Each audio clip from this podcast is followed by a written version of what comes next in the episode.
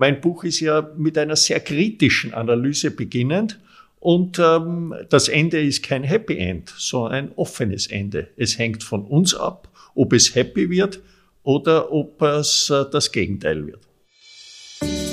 Kurz und bündig, der Podcast des Wirtschaftsbundes. Unser Service für die heimischen Unternehmerinnen und Unternehmer.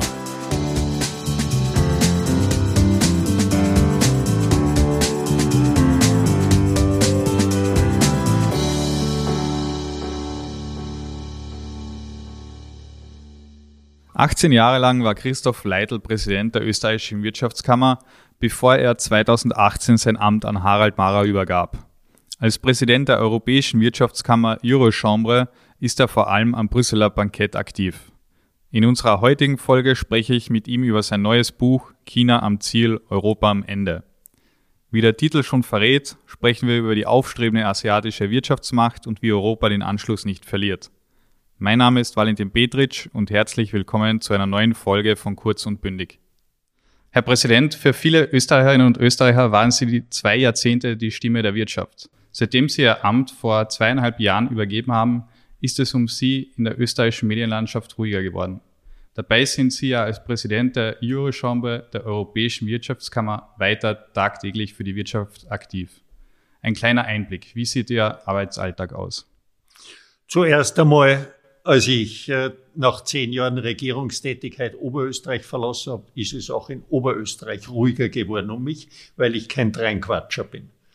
Als zweites, ich halte es auch in Österreich so, ich habe tolle Nachfolger und äh, die machen zu ihrer Zeit äh, ihre Aufgaben und ich glaube, sie machen sie sehr gut.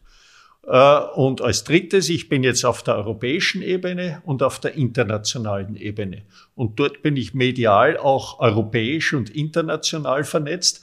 Äh, das nimmt man bei uns manchmal etwas zu wenig wahr. Man übersieht bei uns, wie wichtig und notwendig die Einbindung äh, Österreichs in Europa ist. Der Bundeskanzler hat hier sehr gute Ansätze indem er immer wieder Initiativen setzt, Verbündete sucht, Gleichgesinnte sucht.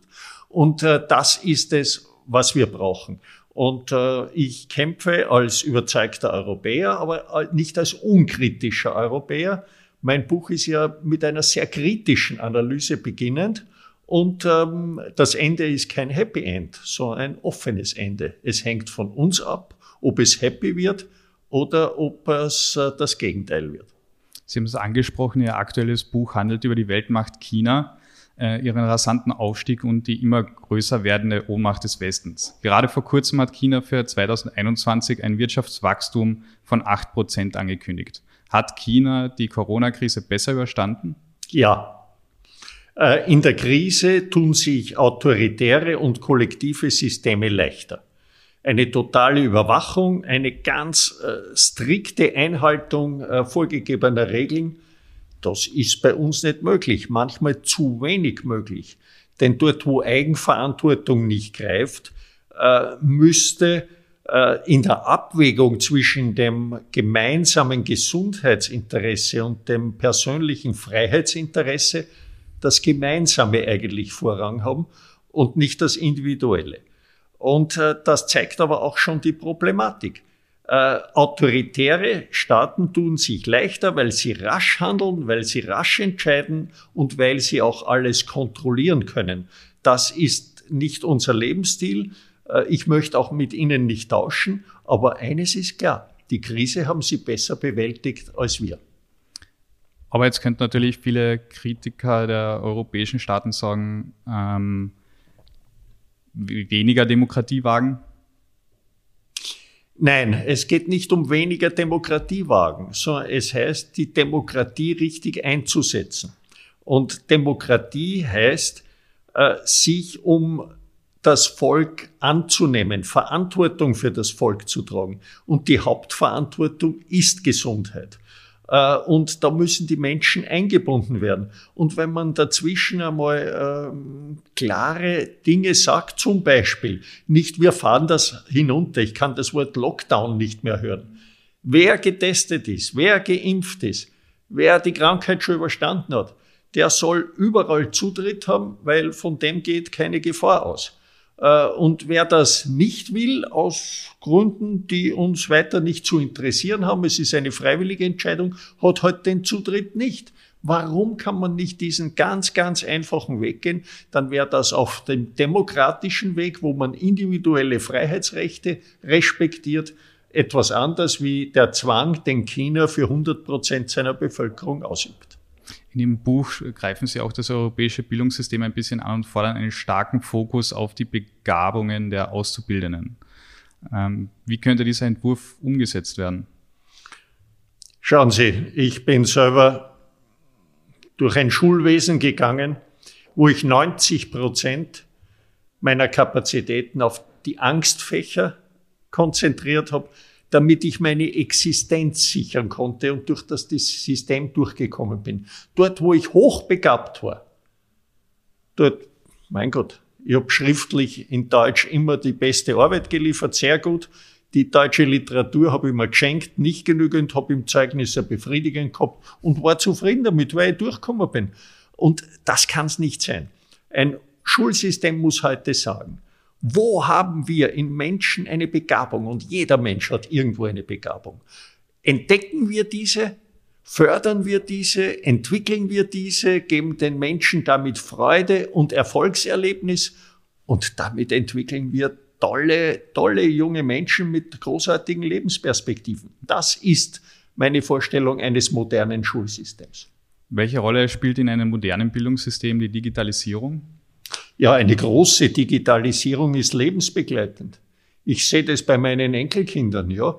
Die surfen herum, die können schon Dinge machen, von denen ich nicht weiß, wie sie zustande kommen, aber ich bewundere sie. Es ist ihre Welt. Es ist eine digitale Welt mit allen Stärken und auch manchmal Schwächen. Man muss halt aufpassen, dass der Faktor Menschlichkeit nicht zu kurz kommt, weil jeder nicht mehr miteinander redet, sondern auch wenn sie nebeneinander sitzen, jeder hat sein Kastel und tippt in das Kastel ein und das kommt beim anderen neben ihm Sitzenden heraus, statt dass sie sich äh, unterhalten, wie das normal der Fall ist ein extremes Beispiel, aber in vielen Witzzeichnungen aufgezeigt und Witzzeichnungen haben heute ein Körnchen Wahrheit in sich. Sie verweisen in Ihrem Buch immer wieder auf die Bedeutung der europäischen Unabhängigkeit. Freihandelsabkommen sind ja der Schlüssel zu Wohlstand und der Verbreitung europäischer Werte in der Welt. Leider stoßen sie immer mehr auf Ablehnung, zum Beispiel aktuell das Mercosur-Abkommen. Wie können wir hier den Turnaround schaffen zu mehr Freihandelsabkommen? Der frühere deutsche Außenminister Hans-Dietrich Genscher, einer der Mitarchitekten der Europäischen äh, Union und der deutschen Einigung, hat einmal gesagt, wir müssen mit der ganzen Welt Handel treiben. Aber wir dürfen dabei nicht vergessen, auch unsere Werte zu kommunizieren, aber nicht mit erhobenem Zeigefinger nicht in belehrenden Ton. Das mögen andere nicht. Wir Europäer haben genug eine bittere Geschichte, so bitter, dass wir uns nicht zum Lehrmeister der, ähm, der, ähm, der anderen Welt aufspielen müssen.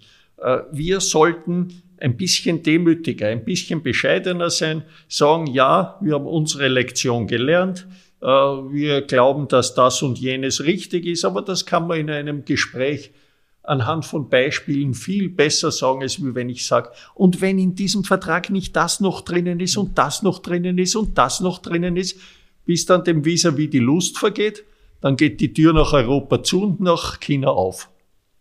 Sie plädieren ja auch für, dafür, den europäischen Binnenmarkt weiter auszubauen. Auf welchen Bereich sollte man sich da hauptsächlich fokussieren? Die digitale Infrastruktur, die, den Zugang äh, zum äh, Finanzierungssystem, insbesondere für kleine und mittlere Unternehmen, also die Finanz- und Bankenunion. Ähm, darüber hinaus auch äh, äh, im Bereich, dass wir viel mehr Aus- und Weiterbildung auf den europäischen Bereich äh, legen. Und äh, ich habe hier mit Jean-Claude Juncker, dem früheren Kommissionspräsidenten, dieses Erasmus-Programm praktisch verdoppelt. Das heißt, junge Menschen, jetzt nicht nur Studierende, sondern auch Berufstätige, können praktische Erfahrungen im Ausland sammeln, gilt auch für junge Unternehmerinnen und Unternehmer. Hinaus mit ihnen, etwas sehen von Europa, etwas spüren und damit Netzwerke zu bilden, Zusammenhänge erkennen und persönliche Bereicherungen zu erleben. Abschließend beschreiben Sie in Ihrem Buch den Spirit of Europe, der den Dialog zu den Bürgern und hier besonders zu den jungen Menschen verfolgt. Europa braucht eine neue Begeisterung. Wie können wir diese zurückgewinnen? Über die jungen Leute. Die Alten sind schon vorgeprägt in ihren Meinungen, in ihren Einstellungen, auch in ihren Sorgen und Ängsten. Ich erlebe das immer wieder. Wenn wir diskutieren über unser Verhältnis zu Russland, dann kommen die Polen und die baltischen Länder gleich wieder mit ihren Ängsten. Ich sage, wie schaut's nicht in den Rückspiegel? Ihr seid sicher, ihr seid in der NATO, ihr seid in der Europäischen Union. Schaut's vorwärts durch die Windschutzscheiben im Auto. Eure jungen Leute fragen euch nicht, was ihr von gestern denkt, sondern was ihr von morgen denkt und was ihr fürs Morgen vorbereitet. Und daher habe ich auch eine europäische Jugendbegegnungsstätte in Neumarkt in der Steiermark begründet, wo tausend junge Leute normalerweise, nicht jetzt in Corona-Zeiten, tausend junge Leute jeweils eine Woche auf der Burg sind, um einen Spirit of Europe zu entwickeln, äh, sich gegenseitig kennenlernen, schätzen lernen, äh, den Umgang miteinander zu sehen, äh, Toleranz äh, und damit einen Beitrag zum Frieden zu lernen. Das nenne ich europäische Begeisterung. Creation of a Spirit of Europe ist sozusagen mein Thema. Herr Präsident, vielen Dank für das Gespräch. Gerne. Das war eine neue Folge von Kurz und Bündig. Wenn euch unser Kanal gefällt, abonniert ihn. Für weitere spannende Themen rund um die Wirtschaftspolitik geht auf www.wirtschaftsbund.at und abonniert unsere Newsletter. Bis zum nächsten Mal. Kurz und Bündig. Dieser Podcast wurde Ihnen präsentiert vom Wirtschaftsbund.